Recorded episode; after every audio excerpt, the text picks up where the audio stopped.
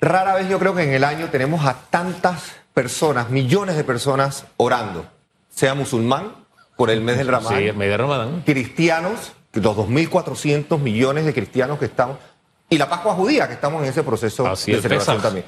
Entonces, Es un momento del año tan especial, tan particular, para, para reflexionar, para hablar y sentir y proyectar, yo creo que lo más básico, lo más fundamental que es amor.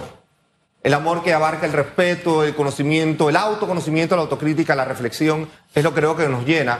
Y ese mensaje de amor que para los cristianos pues se manifiesta de manera tan, tan única, con el sacrificio propio más grande que alguien pudo haber dado, que es dar la, la vida por, por sus amigos, o por amor propiamente dicho, pues también se complementa pues en la cotidianidad de una manera muy particular.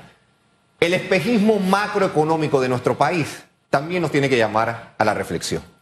Porque en lo micro, en lo individual, en la conducta de cada uno de nosotros, estamos sufriendo, más allá del crecimiento que proyecta el Banco Mundial, que de hecho el Banco Mundial en los últimos tres años se ha equivocado una y otra vez en las proyecciones de crecimiento sobre Panamá. Las ajusta periódicamente. Entonces yo creo que hay que invitarnos a, a no necesariamente darles enfoque de crecimiento, la importancia del crecimiento, sino en el enfoque social, el entorno de lo que nos hace mejores como seres humanos. Tenemos que tener una economía más humana. Tenemos que tener una economía que se apegue un poco más a indicadores diferentes. El crecimiento económico no se va a traducir en progreso social en la medida que no entendamos cómo el tejido social se está, se está desmoronando frente a nuestros ojos cómo la gente está pasando la mano en sus casas, cómo el desempleo eh, en el sector formal nos sigue agobiando, la paridad de género, la corrupción, la gobernanza, en fin, tantos de esos factores que se miden fuera del Producto Interno Bruto. Y yo he escuchado al profesor Estrada que definitivamente es una autoridad en el tema, catedrático y demás, pero es un análisis bastante macro.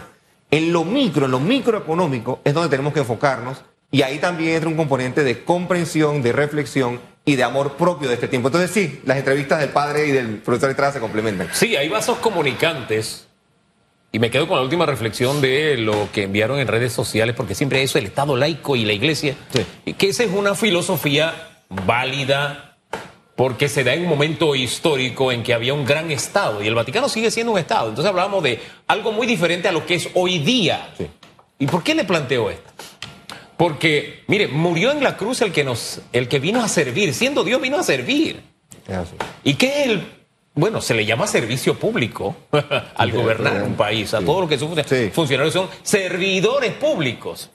Y en la medida en que tenemos conciencia, por ejemplo, en mi caso, de que soy un servidor, de que le presento noticias todos los días, que hacemos análisis, que hacemos opinión, y procuro hacerlo dentro de ese ejercicio, ese, ese balance, y con profesionalismo, eso es iglesia. Iglesia. Eso es ser cristiano, eso Sí. es dar amor. O sea, a, a veces confundimos la religión con lo que nos enseña Jesús. Son cosas totalmente distintas. Es más, le, le dejo así un regalito a propósito de las fiestas que hay estos días, del Pesaj y de la Pascua y del Ramadán.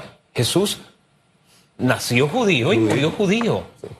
Así de sencillo. Así es. Nunca fue llamado cristiano, ni dijo que sus seguidores eran cristianos ni nada por el estilo. Eso es algo que ocurre, que ocurre pues. Pero toda esta reflexión me lleva a que, por ejemplo, si yo amo al prójimo como a mí mismo, como a mí mismo, eso. hombre, yo no lo voy a tener padeciendo lo que padece la gente del West todos Pues, los días, es- por ponerle un ejemplo nada más, don Carlos. Es, es que, de nuevo, el, el parámetro que debe medirse o regentar al servicio público es precisamente esa devoción para lograr el bienestar de la gran mayoría de, de- de los panameños, quienes residen en este país. Y eso se manifiesta sí en lo económico, pero se manifiesta en calidad de vida.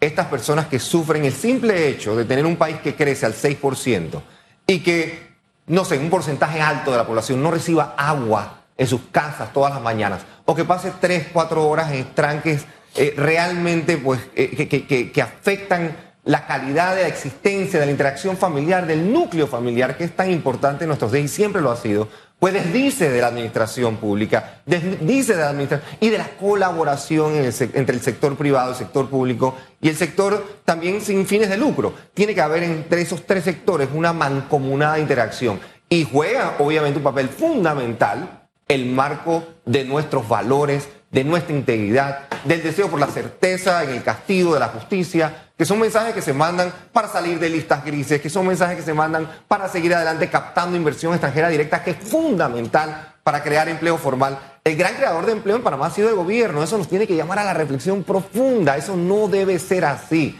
Tiene que haber un compromiso de nuevo de un Estado más pequeño, más eficiente y que el sector privado cree trabajo. Y, me, me dejó meditando esa dicotomía que hay en las cifras. Espérate, yo le estoy dando el bono a X cantidad de gente, Sí. el desempleo que tú me dices es tal, ahí se, hay una, se están Sí. transponiendo Y- una cantidad de gente que está trabajando y está cobrando que es para preocuparse. Es para preocuparse. o Y- para corregir, por lo para menos. por lo menos enmendarlo. Sí, y ha habido ajustes importantes. Recordemos también que hubo eh, eh, el ajuste este de, la- de la- las personas activamente buscando trabajo que lo hace pues el Ministerio de Trabajo también refleja pues no necesariamente pues un malabar estadístico, pero recientemente también se hizo otro ajuste que sí refleja pues que ese producto interno bruto es mayor de lo que supuestamente debería ser cuando se mueve el año ahora de referencia al 2018 en lugar del 2007. Son elementos que entran en la etapa de reflexión y análisis propio de estos tiempos. Es un momento, yo creo, en los próximos 3, 4 días de hacer altos importantes, de vernos en ese espejo en el que queramos ser mejores ciudadanos,